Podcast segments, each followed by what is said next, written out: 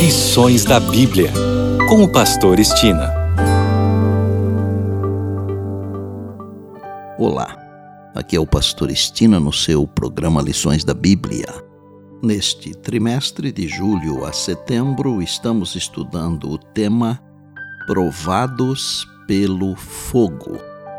O assunto da semana é a gaiola. E o tópico para hoje, provação pelo fogo. A primeira imagem que vem à mente ao olharmos o tópico de hoje é a imagem dos três jovens hebreus, Ananias, Misael e Azarias, na fornalha ardente de Nabucodonosor, rei de Babilônia. Esses jovens também eram conhecidos como Sadraque, Mesaque e Abednego, que eram nomes babilônicos dados a eles quando chegaram em Babilônia nós também somos provados pelo fogo.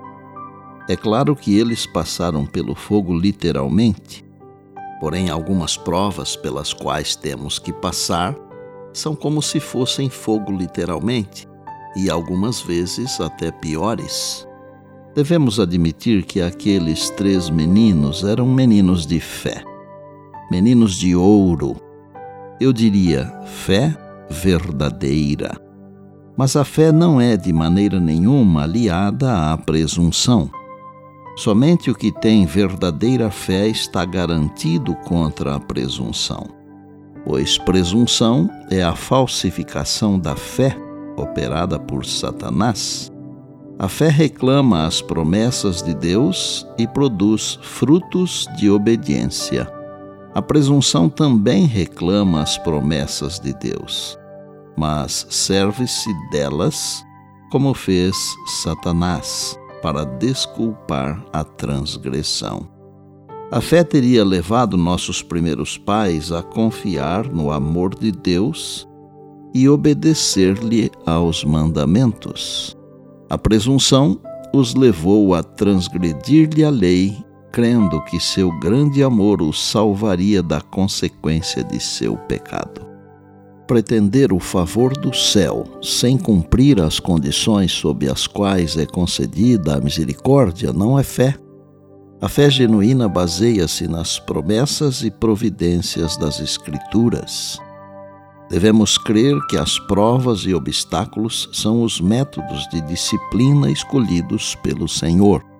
O fato de sermos chamados a suportar a prova mostra que o Senhor Jesus vê em nós algo de precioso que deseja desenvolver. João Batista foi chamado por Jesus de o maior de todos, pois foi ele quem anunciou o advento do Messias e sua missão. Foi João quem apresentou Jesus como o Cordeiro de Deus que tira o pecado do mundo. No entanto, João Batista foi levado ao crisol.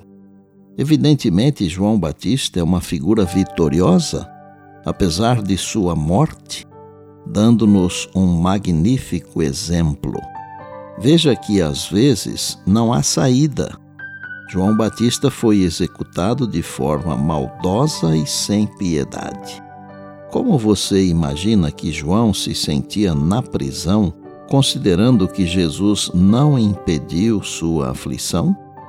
Você já teve alguma experiência para a qual não havia saída como no caso de João Batista, como a fé nos ajuda a enfrentar tais situações? Bem, amanhã tem mais, se Deus assim nos permitir. E disse Jesus: Examinais as Escrituras, porque julgais ter nelas a vida eterna. E são elas mesmas que testificam de mim. João 5,39. Eu sou o Pastor Estina e este é o seu programa Lições da Bíblia, diariamente com você pela graça e misericórdia de Deus.